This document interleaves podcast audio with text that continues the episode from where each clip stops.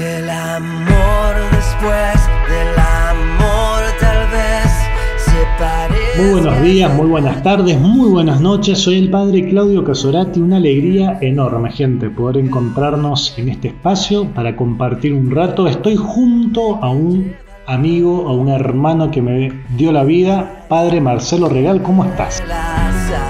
Hermano, ¿cómo andas? Yo muy bien, gracias a Dios. Saliendo ya un poco de estos cuadros de COVID que he padecido, porque por si no se enteraron, y positivo y arrastré a mis queridos hermanos Claudio y padre Adrián eh, conmigo. Así que estamos cumpliendo la cuarentena obligatoria como corresponde y bueno, tratando de que los días pasen de la mejor manera.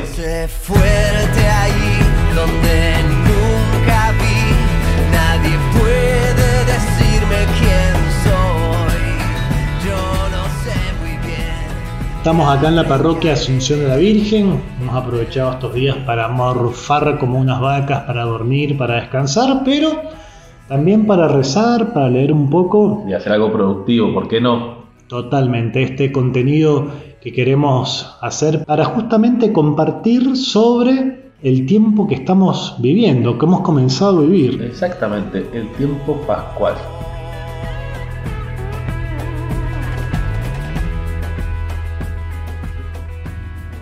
Que por ahí a veces es un tiempo que pasa más desapercibido porque hemos gastado muchas energías tal vez en, en el tiempo cuaresmal con algunos propósitos, le hemos puesto toda la Semana Santa, llega la Pascua y pasa quizás como un poco desapercibido. Y estamos en el centro, en el núcleo de nuestra fe. Estamos celebrando aquello que le da identidad a nuestro ser cristiano. Si Cristo no ha resucitado, Vana es nuestra fe, dice San Pablo. muy bien, así. Esa es una verdad que le da sentido entonces a nuestro credo. Y tenemos 50 días para profundizar, masticar sobre lo que significa la resurrección de Jesús y también la resurrección en nuestra vida. Sí, está muy bueno esto que decís, lo que significa la resurrección ¿no? de Jesús. Porque por ahí lo tomamos como un acontecimiento, algo que tenemos que abrazar, creer, saber con mayor o menor detalle, pero también es la posibilidad de descubrir cómo este misterio pascual se da en mi vida.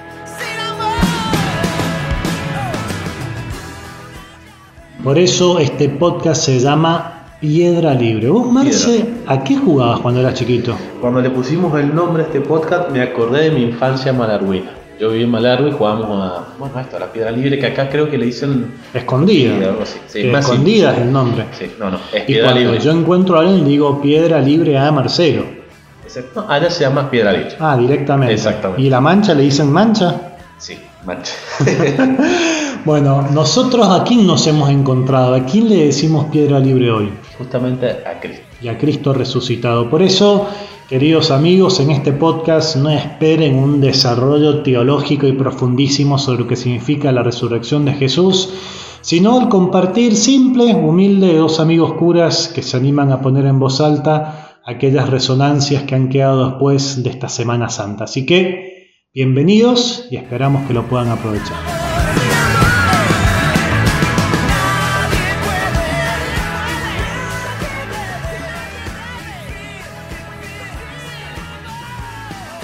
Nunca una Semana Santa es igual a otra. Parece que celebramos lo mismo, pero nunca Jesús muere de la misma manera y por supuesto, nunca resucita igual. Después de haber celebrado Marce tu tercer Semana Santa, Tercer Semana Santa. tercer. Semana Santa, una aislado. Un aislado. sí. Pero no sé bueno. si cuenta. No, sí, sí cuenta, cuenta, obviamente que cuenta. Bueno, ¿con qué te quedaste este año de esta Semana Santa? Y la verdad que, bueno, justamente la Pascueta sirvió mucho para sintetizar un poco y ponerle nombre a lo que hemos vivido, ¿no? Que ha sido tan fuerte y tan lindo, porque hemos tenido la oportunidad de volver a celebrar todos juntos estos días especiales. La verdad que me quedo con muchas cosas, porque tuvimos la oportunidad de, vivir varias cosas en la comunidad, pero me quedo con algo de- del Evangelio del, del sábado a la noche, de la vigilia pascual. Algo que, que me, que, me, que me captó de una manera especial y que quiero tratar de profundizarlo durante esta Pascua, durante estos 50 días, para ver si yo también logro verlo resucitado en mi vida en lugares que quizás todavía no lo descubro. Me quedaba con esta imagen de las mujeres, las tres mujeres que van hacia el sepulcro, eh, a ungirlo a Jesús, obviamente pensando de que Jesús, que estaba ahí muerto, y, cómo se llevan la sorpresa del primer anuncio pascual, que no es precisamente haberse encontrado con Cristo resucitado, sino el haber cambiado la mirada, el dejar de mirarse entre ellas y lamentarse, haber levantado la mirada y descubrir que la piedra se había corrido. Me preguntaba si no se trata un poco de esto para volver a vivir el misterio pascual en mi propia vida, ¿no? No, ¿no será tal vez cambiar la mirada de las cosas, preguntarme en dónde estoy mirando o en qué he dejado de mirar? Me parece buenísima esa apreciación, Marce. ¿Dónde está puesta nuestra mirada?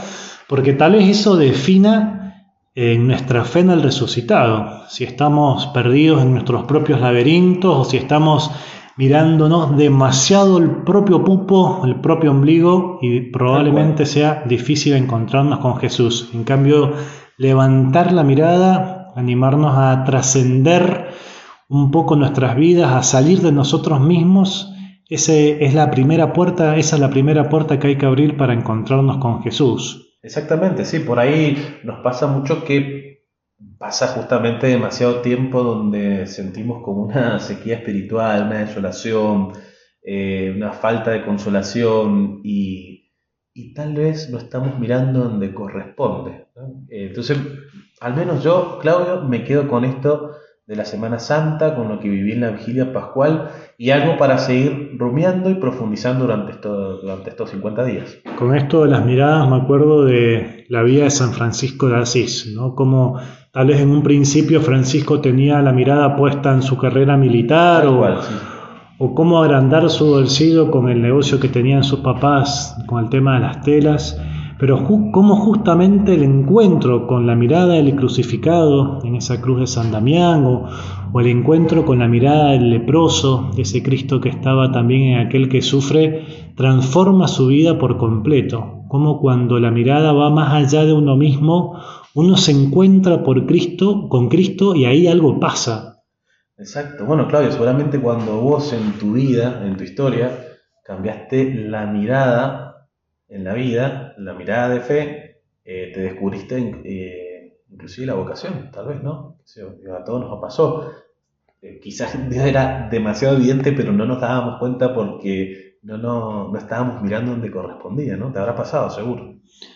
Hay un documento que escribe Benedicto con Francisco, Lumen Fidei, ¿no? la luz de la fe, donde se nos invita justamente a creer para ver, Muchas veces nos pasa lo contrario, ¿no? Ver para creer, lo que le pasó a nuestro amigo Tomás el domingo pasado, ¿no? La necesidad de tocar el costado, meter la mano en las llagas para recién allí suscitar la fe. En cambio, cuando uno se anima a creer, bueno, allí uno comienza a ver de otra manera, con otras luces, con otras perspectivas, con otro brillo.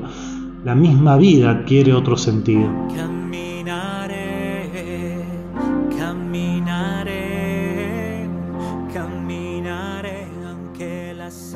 Bueno, yo compartí un poco, ahora vos, a ver, ¿por dónde pasó tu Semana Santa? ¿Por dónde está pasando la Pascua tal vez ahora? A mí hay una imagen que, me desafía y es em, la de Pedro pescando otra vez a orillas del lago de Tiberíades después de la resurrección, ¿no? El Evangelio de estos días. Y Pedro como junto con los apóstoles vuelven a lo mismo, pero sin ser los mismos. Creo que por allí pasa un poco la experiencia de la Pascua que ojalá también pueda profundizar. Creo que un lugar, el primer lugar donde nos encontramos al resucitado, es en nuestra propia realidad, en nuestra propia vida diaria. A veces pensamos que tendríamos que tener otra vida o tendrían que arruinarse las circunstancias. No, no, es en tu vida, en lo que tenés más a mano. Allí está el resucitado. Volver a lo mismo sin ser los mismos. Creo que ahí hay una clave. Está muy bueno, sí. De hecho, me acordaba un poco de las palabras del Papa Francisco para el domingo de Pascua, ¿no? Hablaba esto de. Va, resaltaba esto de que Jesús volvía a Galilea, ¿no? La Galilea como aquel lugar de, que representa nuestra vida cotidiana, nuestra realidad, ¿no? Ahí se hace presente Jesús, el viviente.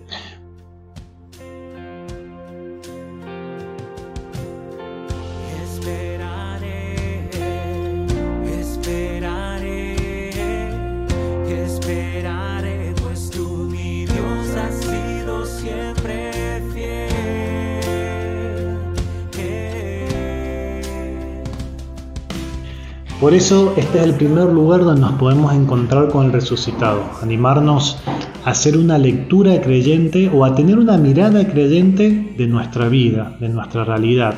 De allí poder preguntarnos dónde está Jesús, dónde nos está esperando el resucitado, dónde está saliendo al encuentro este que salió al encruce de los peregrinos de Maús, que salió al cruce de la Magdalena, de las mujeres, de Pedro, de Juan, de los once ¿Dónde me está esperando el resucitado en lo concreto de mi vida?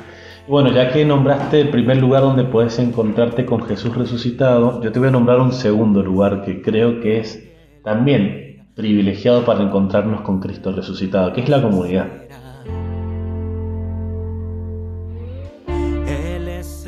La comunidad. Exactamente, sí.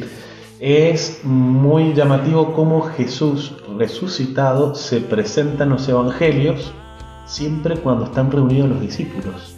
Cuando, ya sea porque están encerrados por temor o porque volvieron a, Galilea, volvieron a sus antiguos oficios, aunque distintos, pero volvieron juntos.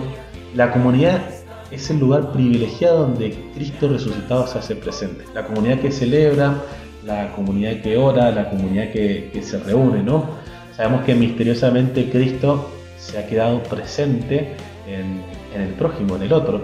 Pero también San Pablo nos ha enseñado que juntos somos parte del cuerpo de Cristo. Y qué importante que es esto, porque muchas veces nos quedamos únicamente con lo malo de la comunidad, ¿no? Las, las mañas, las dificultades, las diferencias, las cosas que nos bajonean, que nos bueno, pero también la comunidad es un lugar entonces de encuentro con Jesús, es un lugar privilegiado. Y creo, Claudio, que se ha revalorizado la comunidad con esto del encierro el año pasado, de no haber vivido las celebraciones, de no haber vivido una Semana Santa como nos gustaba. Eh, ¿cómo, ¿Cuánto extrañamos la comunidad, no? ¿Cuánto extrañamos las celebraciones presenciales? ¿Cuánto extrañamos el poder reunirnos, el poder celebrar juntos? ¿Cuánto extrañamos, qué sé yo, los distintos grupos eclesiales? Que hoy por hoy pueden reunirse, con, bueno, con restricciones, pero que pueden reunirse, ¿no? Eh, lo extrañamos no solamente por una cuestión afectiva. Y si nos cortamos de la comunidad nos puede pasar lo que le pasó a Tomás también el domingo pasado, ¿no? De decir, por no haber estado en ese momento con los suyos, después no le cree a los suyos, no les cree que Jesús haya hecho presente. Tal cual. Por eso me parece que podemos decir no te salgas del grupo si quieres vivir la fe. No te salgas del grupo de WhatsApp, Chicho, aunque vos, yo sé que vos los odias a los grupos, no te salgas del grupo de WhatsApp de los ganas hijos de, de salirme a algunos grupos.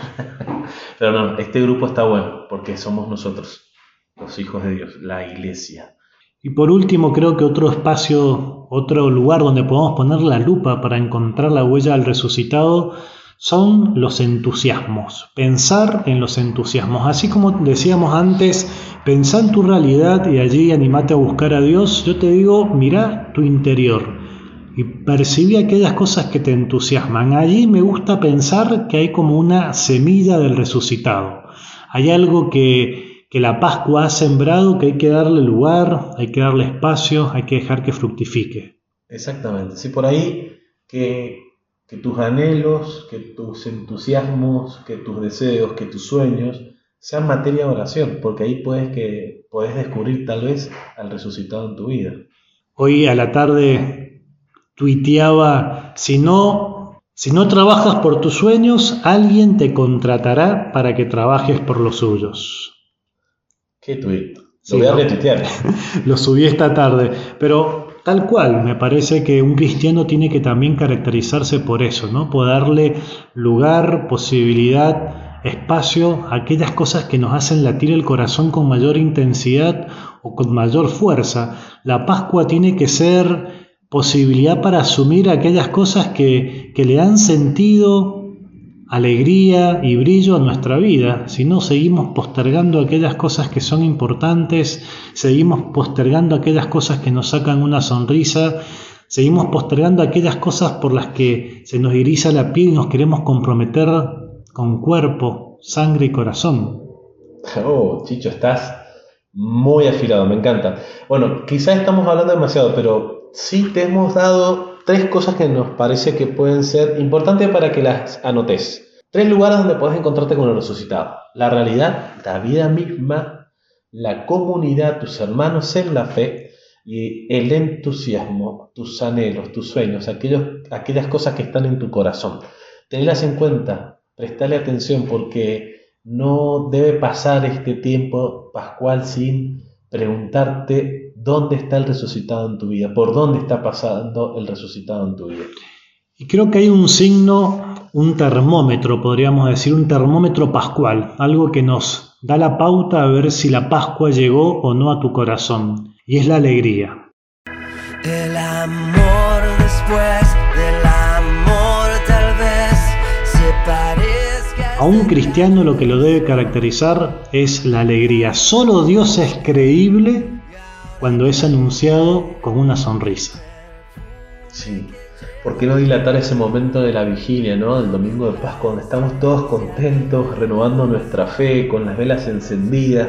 A mí me impresionó, Chicho, no sé a vos, pero en la celebración, esas sonrisas con los ojos, estábamos todos con barbijo, pero esos rostros se notaba que había alegría de volver a renovar nuestra vida bautismal, de volver a renovar de que estamos celebrando al Dios de la vida, de que no estamos haciendo memoria nada más de alguien que entregó la vida por cada uno de nosotros, sino de que alguien, sino de alguien que también está vivo, que camina con nosotros.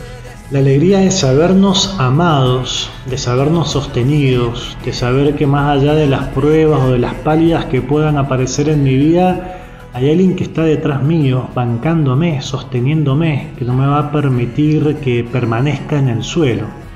Tal cual, la alegría que brota de la esperanza, de creer en la promesa de Cristo, que va a estar con nosotros hasta el final de los tiempos y de que vamos a recibir finalmente el regalo que quiere darnos, que es la plenitud de la vida. Esa alegría, ese corazón que sabe que está direccionado hacia el encuentro con Jesús. La alegría de sabernos comunidad, de sabernos familia, que un cristiano nunca será un huérfano, que nunca estará solo, sino que siempre somos nosotros que peregrinamos en la fe, la alegría de la misión, de compartir la buena noticia de que Cristo está vivo y que te quiere vivo. Justamente iba a decir eso también, ¿no? La alegría de ser testigos del anuncio pascual aquellas vidas que ya se consideraban muertas. ¿Y qué necesidad tiene el mundo de esta buena noticia? ¿Cuántos hermanos nuestros necesitan palabras de aliento, de esperanza, alegría? ¿Cuántas personas necesitan en este contexto complejo motivos para esperar, para sonreír, para amar? Bueno, eh, la verdad que, bueno, no sé si te va a servir mucho o no. Queremos despertarte el deseo de que te encuentres con el resucitado en tu vida concreta y que lo hagas ahora, que no lo dejes esperar, que, que hoy, mañana, pasado mañana puedas comenzar esta búsqueda. El tiempo pascual es la oportunidad concreta para vincularnos con el resucitado, para descubrirlo en nuestra vida. Ojalá que estos 50 días no pasen como si nada, sino que puedas sentarte, hacerte un tiempo para la oración personal, animarte a releer los textos del Evangelio que hablan de las apariciones del resucitado, que son preciosísimos, y que puedas sacarle el jugo, descubrir ese fuego de la Pascua dentro tuyo. Querida familia, hasta acá llegamos. Nos animamos, Marce. Sí, Medio improvisado, con un guion ahí medio a medias, un poco enfermo también. sí. medios cobiados. Nuestro primer intento, válido. Sí, que Bueno. no es fácil eh, interactuar entre dos o tres. Totalmente. Así que sugerencias, correcciones, Al chicho. nos las hacen saber por favor, así ojalá podamos seguir puliendo y perfeccionando este espacio que quiere ser eso, un canal para encontrarnos, para compartir la fe, para desearnos buena onda y para seguir estando cerca de Jesús, que en definitiva es quien nos une. Amigo, amiga, no te prives de encontrarte con Cristo resucitado en estos días. El amor después del amor tal vez